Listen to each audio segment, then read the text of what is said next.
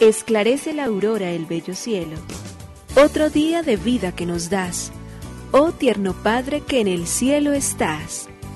A esta hora, unamos nuestros corazones en alabanza al Señor, Creador de todo cuanto existe. Compartamos el Evangelio. Reflexionemos en su palabra. Esto es, Esclarece la Aurora, con el Padre Antonio Ramírez. Bienvenidos.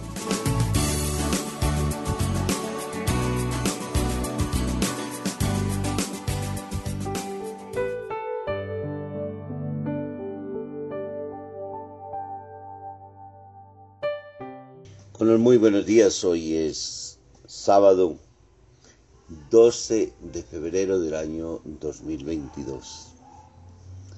Al Dios de la vida, al que todo lo puede, al que ha creado el universo entero, al que es la sabiduría y la gracia, al que ha hecho este mundo inmenso y maravilloso para que lo gocemos y lo disfrutemos nosotros, plácidos habitantes de este mundo, le damos gracias infinitas por habernos llamado nuevamente a la vida, por hacer parte de este mundo, por construir la historia junto a Él, puesto que todos los días nos llama a que escribamos una nueva página.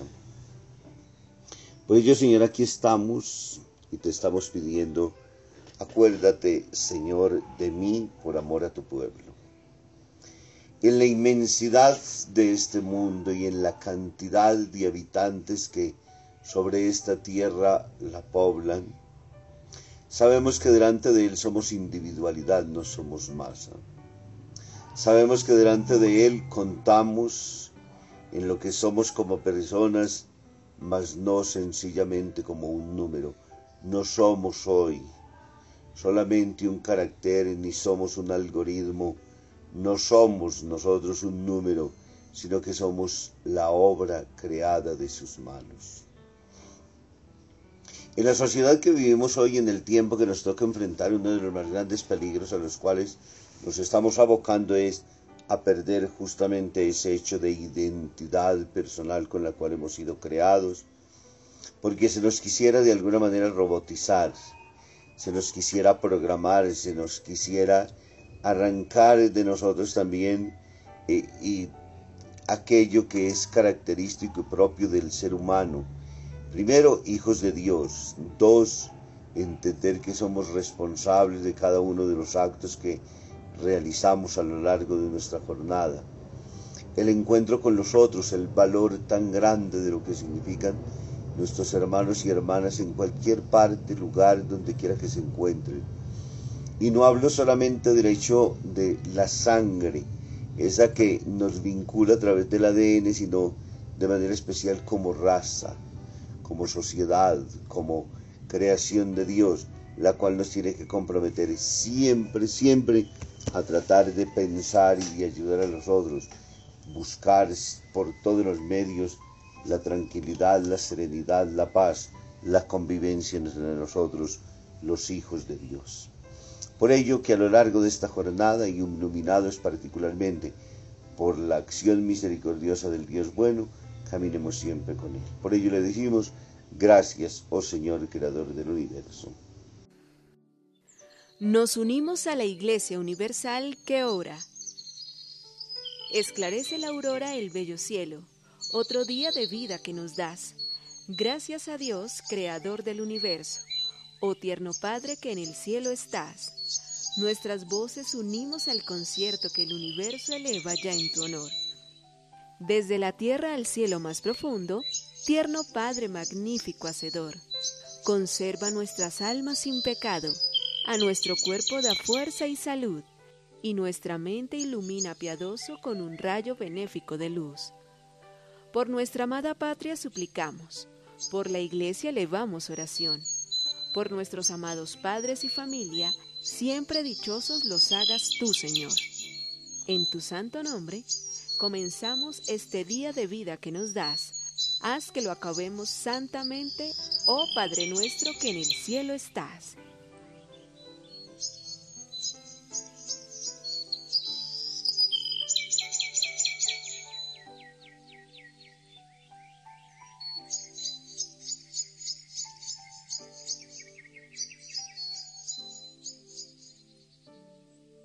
No solo para imbéciles.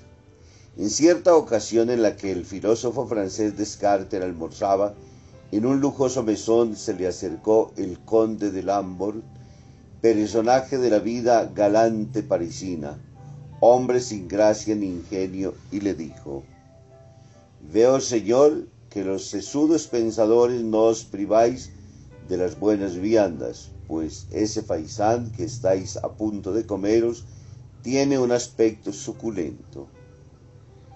Como Descartes no contestase, continuó el, el inoportuno. ¿Desde cuándo los genios de la filosofía hallan placer en cosas tan materiales como esos manjares? Descartes, señalando el plato, respondió con sorna. ¿De verdad creéis que Dios hizo estas maravillas para que las comieran únicamente los imbéciles? Y prosiguió con su comida sin volver a levantar la cabeza. No está reñido con la inteligencia el que a uno le gusten o atraigan las cosas buenas. Más aún eso es señal de inteligencia. Y ese gusto y esa inclinación tampoco reñen con la santidad.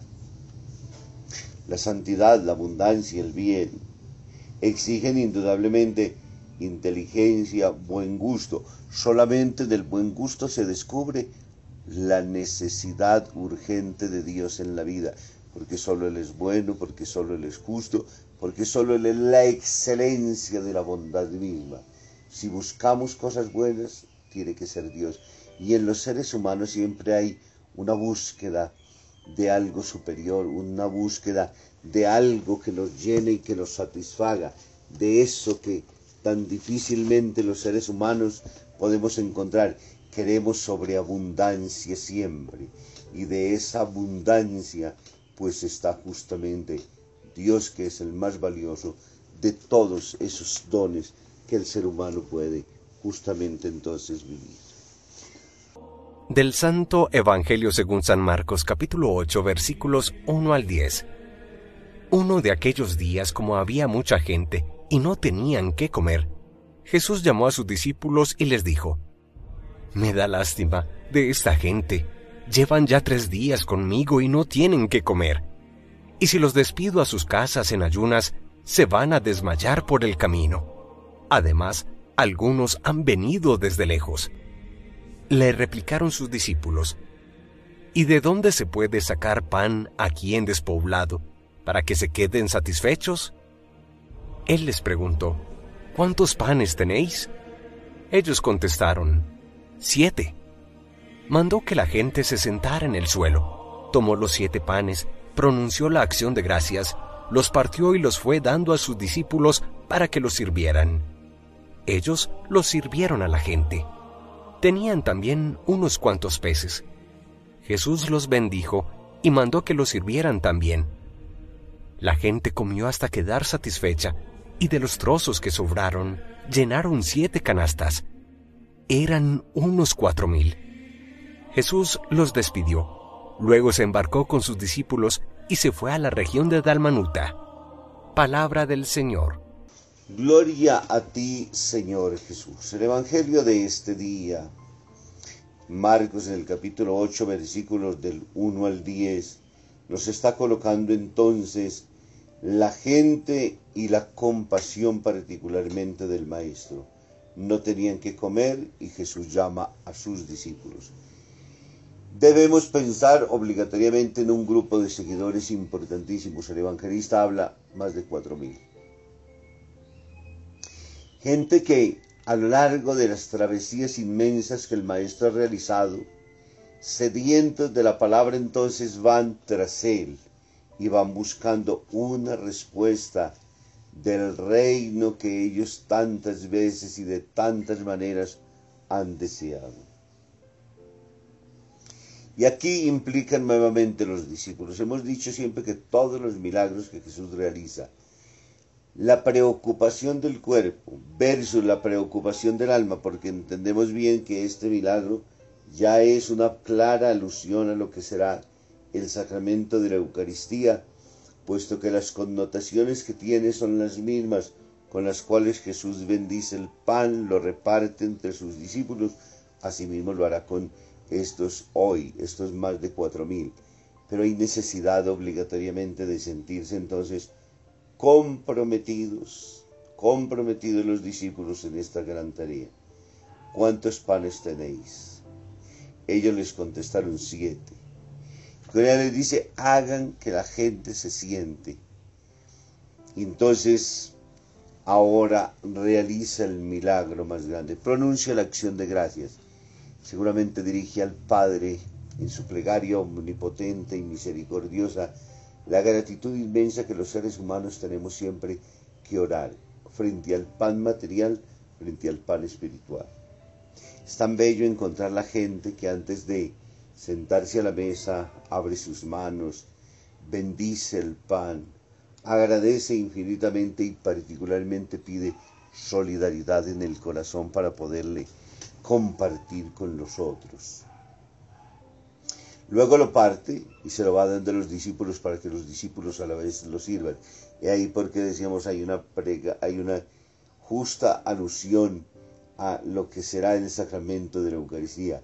Son los discípulos quienes tendrán la misión de dispensar el pan. Una vez que Jesús se marche, he ahí el sacramento de la Eucaristía. Y hay una de las tareas grandísimas que el comulgar con Él nos tiene que obligatoriamente que comprometer a ser hermanos y a partir con nosotros el pan solidariamente. Ellos entonces, junto a los peces, ahora los sirven también a la gente. Comen hasta quedar satisfechos, recogen los trozos de lo que quedan y se llenan siete canastas, los mismos siete panes que ellos tenían. Se da se consume en favor de los otros, se gasta, pero no se acaba. En la Eucaristía tenemos que saber que nunca se agota. Esa Eucaristía siempre permanece, aunque se da y se da y se da. Y lo mismo el pan, cuando aprendemos a compartir, nunca faltará el pan necesario ni para nosotros ni para los otros.